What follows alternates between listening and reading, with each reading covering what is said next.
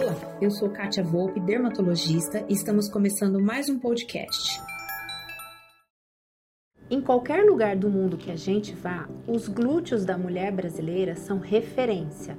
E nós vamos falar um pouquinho hoje como cuidar e como prevenir. O glúteo envelhece como qualquer região do corpo. E como tem uma certa, uma certa estrutura e um peso maior, tende a ter uma queda. E o que, que é importante? Atividade física sempre voltada para essa região de musculatura, de pele e também algumas tecnologias para que se evite uma queda maior. É uma região que é bem acometida na celulite. A celulite ela, na mulher geralmente acomete mais o glúteo com aquela região do posterior de coxa. E hoje nós temos a gluteoplastia, que são os cuidados, as tecnologias para melhora dessa qualidade no geral que, que eu tenho observado? As pessoas quererem aumentar essa região. Então, aí vai um alerta. Para aumentar essa região, procurem, pesquisem tanto profissionais quanto o produto a ser utilizado, porque às vezes na ânsia de um resultado, as pessoas usam alguma coisa que pode trazer dano à sua saúde. O que mais utilizamos nessa região para qualidade de pele é a radiofrequência, é um dos carros-chefes em tratamentos porque melhora a celulite, o contorno e a flacidez da pele. No músculo, o ultrassom microfocado tem sido também bem empregado com suas ponteiras corporais e os bioestimuladores. Os bioestimuladores, tanto de forma líquida quanto em forma de fios de PDO. Para um aumento, o, o que, que se utiliza mais? Esses bioestimuladores em quantidade maior, mas que não traz prejuízo para a saúde. Número um é a nossa saúde.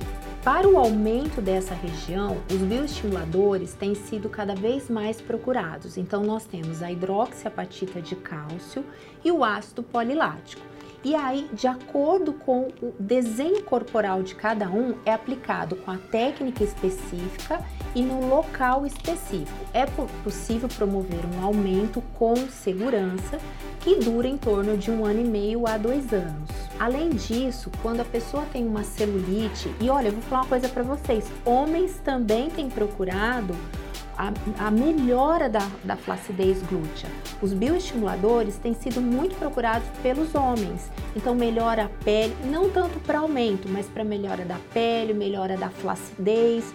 Hoje, muitos perdendo peso têm uma maior predisposição a uma queda dessa pele e os bioestimuladores têm realmente ajudado nessa situação.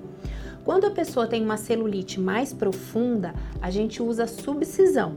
Então a gente vai, é, remove aquela região, solta aquela região de celulite mais fixa, mais profunda e preenche às vezes até com ácido hialurônico. Os fios de PDO que começaram o uso na Coreia, eles também têm sido muito empregados não tanto para aumento, mas para bioestímulo, estimulação do colágeno dessa região.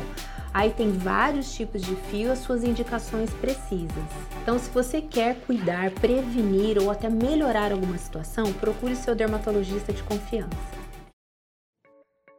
Bem, e esse foi nosso podcast de hoje. Eu espero que você tenha gostado e não perca nossos próximos episódios. Visite meu site www.catiavolpeclinica.com.br e no Instagram, arroba Clínica Katia Volpe.